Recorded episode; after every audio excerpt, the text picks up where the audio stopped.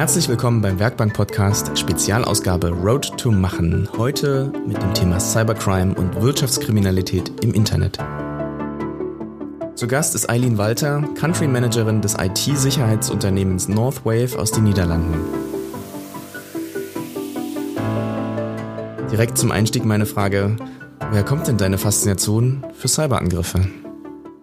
Ich habe, äh, vor ich bei Nordwave angefangen habe, über zehn Jahre in äh, äh, mich mit äh, kriminalpolizeilicher Cybercrime-Bekämpfung beschäftigt. Also bin äh, vor langer Zeit als Quereinsteiger, als äh, Cyberanalyst bei der Hightech Crime Unit gelandet und habe mich da äh, ja weiter hochgearbeitet, in Hightech Crime Unit geleitet und ähm, Cybercrime-Bekämpfung äh, weiter äh, ausgebaut für die Polizei und äh, ja, ich glaube, ähm, so wie viele auch äh, Podcasts über organisierte Kriminalität hören, habe ich mich damals schon gedacht, äh, ich würde gerne etwas mehr sehen, was da alles passiert und äh, ähm, was in dieser Underground und upcoming äh, New Underground Economy da gerade alles stattgefunden hat. Und ähm, ja, so bin ich äh, in diesem Bereich gelandet und vieles gesehen, äh, was man eigentlich sich gewünscht hat, dass es sowas nicht gibt. Oha, okay. Also das heißt, du hast bei der Polizei Erfahrung gesammelt ähm, und bist dann gewechselt. Wie ist das? Was, was sind so schockierende Sachen, die man sich vielleicht gar nicht vorstellen kann als Mensch, der mit dem Internet eher bunte Bildchen ver verbindet und äh, vielleicht E-Mails und ähm, Sachen, die man alltäglich als User vielleicht hat, aber dass da ganze Wirtschaftszweige entstanden sind inzwischen, die sich ähm, mit dem mit organisierter Kriminalität beschäftigen, internationale Banden, so stelle ich mir das vor, äh, aber es ist auch, ne, vielleicht ist das auch Hollywood-reif und vielleicht ist es auch gar nicht so. Ähm, aber was, erzähl uns mal ein bisschen Reality-Check. Was, was geht dort ab, wo keiner hinguckt? Also, was mich immer fasziniert, ist, dass es genauso ist. Äh, dass es tatsächlich über die letzten 15 Jahre äh, Cyberkriminelle sich entwickelt haben, von irgendwelchen Einzelgänger äh, zu hochprofessioneller krimineller Gruppe, äh, die mindestens so äh, professionell äh, organisiert sind wie große Unternehmen. Und was mich schockiert hat, als ich von der Polizei zu Nordwave gewechselt bin, wo wir uns eher mit äh, äh, auch präventive äh, Dienstleistungen anbieten, aber auch ein Computer Emergency Response Team haben. Was heißt, wir kommen vor Ort, dort wo es brennt. Äh, und das sind Unternehmen, Organisationen, Behörden, die komplett lahmgelegt werden von äh, Kriminellen. Und was mich da schockiert hat, ist, wie viele Fälle es gibt. Wir sind ständig unterwegs und irgendwo vor Ort, äh, wo es wirklich immer wieder um Millionen Euros von Lösegeld geht, was gefördert wird, wo man eine Million am Tag verliert, weil man gar nicht arbeiten kann. Ähm, das, und das passiert ständig. Und dann hat man natürlich automatisch mit der Gruppe, die dahinter stecken, auch zu tun, weil man ein Opferunternehmen oder Organisationen werden erpresst. Und dann sieht man erst, wie äh, professionell äh, die tatsächlich agieren. Also es gibt vor jeder Aktivität einen Spezialist. Nun habt ihr relativ viel schon gesehen über die Jahre. Äh, wie würdest du denn sagen, wie ist es denn um die Cybersicherheit äh, in den Unternehmen oder in den Behörden bestellt? Was, was findet ihr da so an Status quo? Ja, ganz ehrlich, äh, ich bin da immer wieder überrascht, äh, weil der Stand der Sicherheit einfach äh, nicht der Lage entspricht und äh, nicht passend ist zum Risiken. Und äh, dann ist es eigentlich egal, ob es eine kommunale Einrichtung ist oder ein Großkonzern oder eine Zahnarztpraxis. Jeder soll sich damit beschäftigen, äh, was sind meine Risiken und welche, welche Maßnahmen sind adäquat vor äh, den Schutz, die ich brauche. Und diese Frage äh, so jeder sich stellen und äh, ausreichend adäquat beantworten. Das ist Stand heute für viele Organisationen nicht der Fall. Ja. Was sind so die schlimmsten oder katastrophalsten Sachen, wo der Profi sagt, um Gottes Willen, das kann man doch so nicht äh, machen? Gibt es da so Klassiker, die immer wieder schiefgehen, aber die eigentlich ganz einfach wären einzuhalten? Also es gibt ja, also erstmal, ähm, das Wichtigste ist, man kümmert sich drum. Da, da würde man sich, würde würd ich mich schon sehr freuen, wenn wir öfters auf Neukunden stoßen, äh, die sich schon viel mehr Gedanken gemacht haben, äh, was die Risiken sind und wie, wie man sich organisieren kann, um äh, damit sich ständig auseinanderzusetzen. Ähm, aber es gibt einfach gewisse Maßnahmen, Basismaßnahmen, die jeder, egal welche große oder was auch immer, umsetzen soll, weil ähm, das einfach ein äh, äh, immer wieder ein Problem ist. Ich sag mal, äh, Multifaktor-Authentifizierung, Backup-Strategy. Äh, also das sind Themen, bei jeder Angriff äh, ist es wichtig, äh, dass man äh, äh, zum Beispiel mit MFA sieht die Kriminalpolizei, also Multifaktor-Authentifizierung, sieht die Kriminalpolizei, dass es Gruppen gibt, die tatsächlich ähm, Opfer, potenzielle Opfer mit MFA erstmal nicht angreifen, weil sie sich dann ein bisschen mehr Mühe geben mussten und äh, weil sich man dann mehrere Geräte braucht, die man infizieren muss genau. oder irgendwie und, unter Kontrolle bringen muss. Genau, ja. wie schwieriger es ist, wenn es auch Opfer gibt, wo es leicht ist, dann fängt man erstmal damit an. Und äh, man möchte halt äh, nicht die erste Wahl sein, deshalb denke ich, beschäftigt so man sich auf jeden Fall mit die Basismaßnahme beschäftigen. Das soll jeder machen. Das reicht aber auch nicht aus äh, vor die Risiken, äh, die vor allem dann wieder größere Organisationen haben. Mhm. Da soll man sich einfach ständig mit dieser Thematik auch auseinandersetzen, weil Landschaft der Ransomware und andere Angriffe sich auch ständig weiterentwickelt. Ja, jetzt nimm uns doch mal mit in den Underground. Du hast es am Anfang schon angedeutet und ich weiß, du wirst beim Machen Festival zum Glück auch noch mal einen Vortrag halten äh, über genau dieses Thema, aber ich bin neugierig. Was sind denn so übliche Täterprofile? Äh, wo, wo kommen die Angriffe her?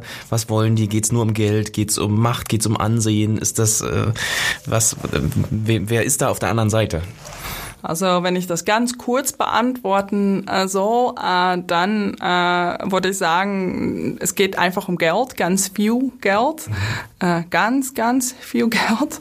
Und ähm, viele Täter kommen klassisch schon aus Ländern wie Russland oder auch China, China vor allem, wenn es um Spionage geht, Ransomware-Gruppe sind sehr oft aus Russland und genießen da auch einen bestimmten Schutz, äh, muss man sagen, äh, wo man aus kriminalpolizeiliche Bereiche, äh, ja, Kriminalpolizeien immer schwierig rankommt, sag mhm. mal so.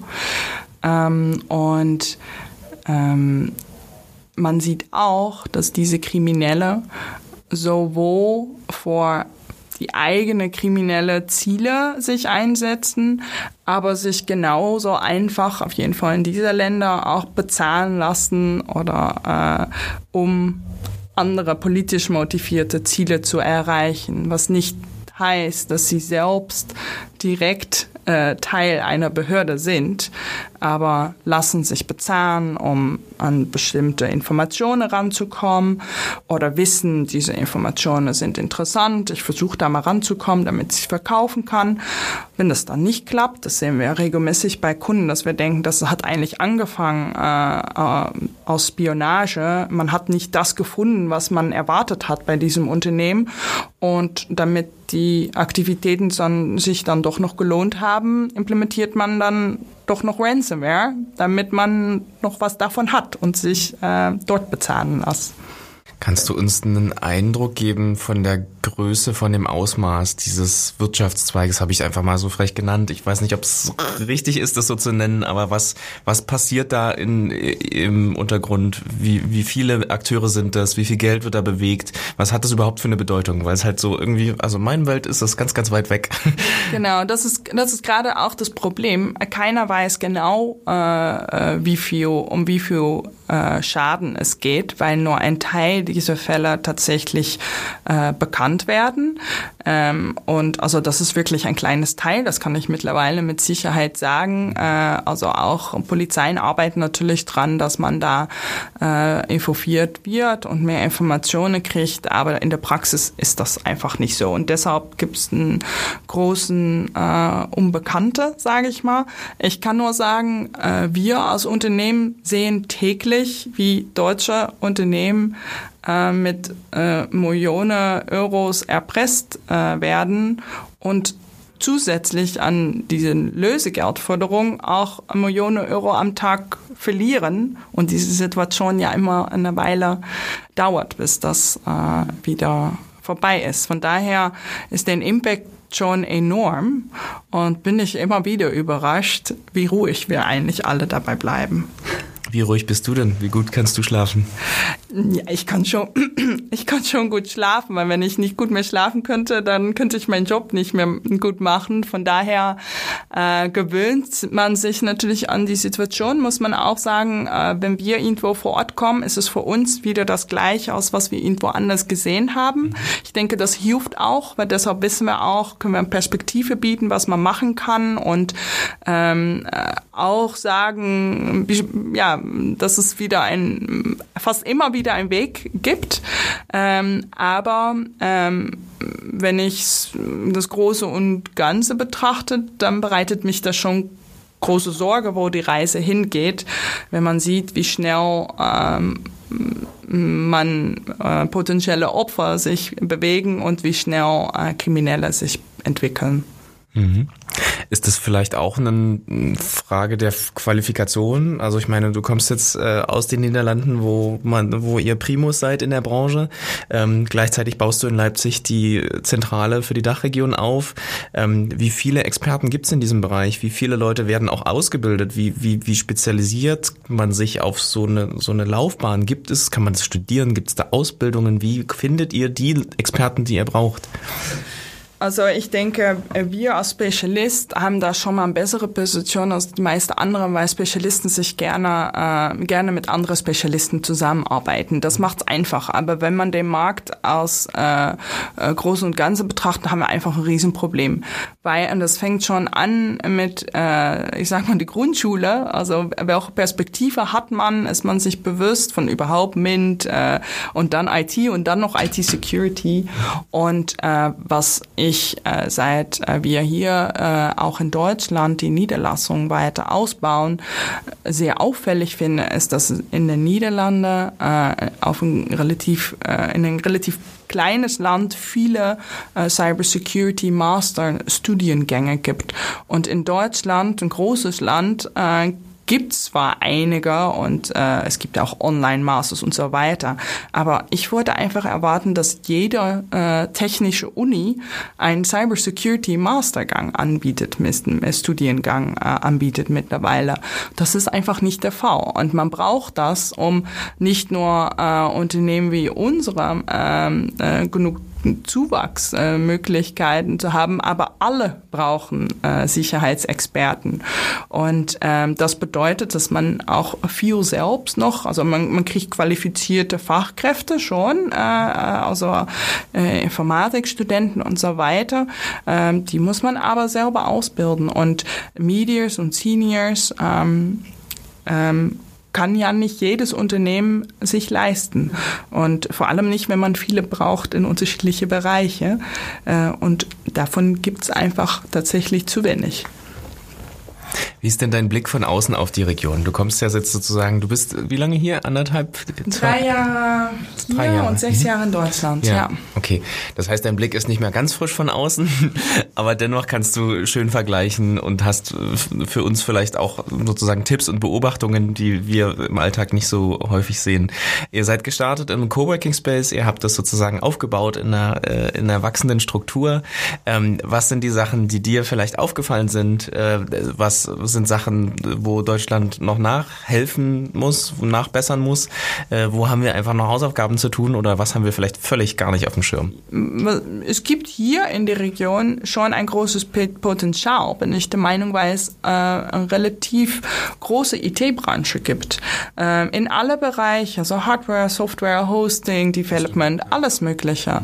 Und ähm, es gibt auch schon ein lokale Security Community. Es gibt äh, zwar nicht die äh, große IT-Security äh, Unternehmen, also jetzt ja, wir sind jetzt hier, aber äh, gab es noch nicht äh, hier äh, in die Region. Rode und aber Schwarz? Es gibt äh, aus Abteilung, aber mhm. Hauptsitz. Mhm. Und ähm, äh, aber es gibt tatsächlich äh, die Fachkräfte, weil es gibt äh, Abteilungen von Unternehmen, es gibt äh, äh, Local Heroes. Auch hier in Leipzig gibt es kleine Unternehmen, die schon einiges aufgebaut haben. Und das heißt, es gibt es gibt viele Menschen, die sich schon auskennen äh, und entweder äh, in Abteilungen von einem großes äh, Konzern im Westen äh, arbeiten oder ähm, kleinere Organisationen, die sich hier ähm, konzentrieren auf die Region. Damit gibt es eine Community und es gibt die IT-Branche. Und äh, das macht es ja gerade auch interessant, weil ich denke, diese Region hat schon das Potenzial, um äh, vor, vor allem in diesem Bereich da auch mitzuziehen äh, und äh, was zu reizen und zu zeigen. Und äh, äh, deshalb sind wir ja auch hier, weil wir das gerne zeigen, dass das geht. Ich würde gerne nochmal fragen, wenn ich ein neues Unternehmen aufbaue, wenn ich ein Startup von vorne auf der grünen Wiese baue, dann denke ich ja vielleicht, das ist ein Thema, da kümmere ich mich mal später drum, um die Sicherheit. Und jetzt nehme ich mal, weiß ich nicht, die Google Cloud in der kostenlosen Version und dann nehme ich mein privates Telefon und dann habe ich ein Passwort, was ich teile und so weiter. Also man, man ist vielleicht am Anfang ein bisschen nachlässiger. Was sind, was sind so die Sachen, die man am Anfang, ich, ich ahne, was deine Antwort sein wird, aber was sind vielleicht die Basics, die man auf alle Fälle ab Anfang, ab Tag eins, die vielleicht auch nicht immer was kosten. Aber was, wo lauern die Gefahren, was, was schützenswertes vielleicht ab Tag eins äh, sich dann doch als Kronjuwelen irgendwo beiseite zu packen lohnt? Genau, es ist mega wichtig, um das ab Tag eins zu machen, weil ich denke mal, wenn man ein Startup äh, ist, dann glaubt man selbst wenigstens dran, dass es mehr wird, als was es gerade ist. Und man baut immer weiter auf das, was es gibt. Und das hat man mit den äh, Log4j-Krise, ich weiß nicht, ob ihr das äh, äh noch dran erinnert, Ende letztes Jahres gab es eine Schwachstelle, äh, wo irgendwie fast alle äh, IT-Infrastrukturen betroffen waren, aber das meistens auch irgendwann vor langer Zeit irgendwie eingebaut war und eigentlich keine mehr wussten, wo finden wir das gerade. Also wie man Zucker im Schrank sucht, aber dann nicht nur äh, Zucker äh, so direkt äh, aus die Packung, aber auch irgendwo als Teil von äh, ein Keks und so weiter. Und so ist es ja auch mit einem Startup. Wenn man alles, was man jetzt macht, äh, das bleibt irgendwie. Äh, das hinterlässt Spüren. Äh, und wenn gerade dort den Intellectual Property ist oder was auch immer, was, äh, wenn man groß und sehr erfolgreich ist, äh, irgendwo noch ist, dann ist die Chance groß zum ersten Mal, dass das schon jemandem gefunden hat äh, vorher, weil äh, Spionage äh, richtet sich nicht nur auf die Großkonzerne, aber gerade auch dort, wo man denkt, das könnte interessant sein, zu schauen, was da passiert. Also jeder hat was, was interessant ist für jemandem anders. Und jeder soll sich, wie klein auch immer, schauen, welcher Stand der Sicherheit passt zu mir, wo ich gerade stehe und dann nächste Woche wieder und nächstes Jahr wieder und in zwei Jahren und in fünf Jahren ständig. Also auch auf Tag eins. Ja. Was ist denn ein guter Einstieg, wenn ich anfangen will? Womit, womit starte ich? Gehe ich auf YouTube und sage Cybercrime, wie kann ich mich verteidigen? Oder muss ich dich auf einen Kaffee einladen oder womit fange ich an? Lad mich gern auf einen Kaffee ein. Das ist schon mal gut. Und was ich dann frage werden ist, was wenn sie der Gegner sind? Was wäre dann interessant? Was, was, äh, was sind gerade die Assets, äh, die, womit ich ihn erpressen kann oder äh, was sie nicht verlieren möchte? Was ist ihnen wichtig? Und was ist ihr Geschäft? Und wie schlimm ist es, wenn äh, sie äh, erstmal komplett lahmgelegt werden? Wie lange können sie das aushalten? Man muss sich überlegen, was die Risiken sind. Das, sind. das ist immer die erste Frage. Und alles andere kommt danach in ein kontinuierliches Prozess. Sehr gut. Jetzt kann ich auch nicht mehr schlafen. Wir wollten eigentlich positiv enden, aber das ist, äh, ähm, es macht trotzdem großen Spaß, sich äh, über Dinge auszutauschen, die vielleicht nicht alltäglich, äh, zumindest äh, in unserem Leben, nicht so häufig vorkommen. Vielen Dank für deine Einblicke. Gerne. Vielen Dank für deinen Besuch. Ähm, wir sehen uns in, äh, wir hören uns, wir sehen uns so selten, wir sehen, wir hören uns aber. Bis zum nächsten Mal. Tschüss.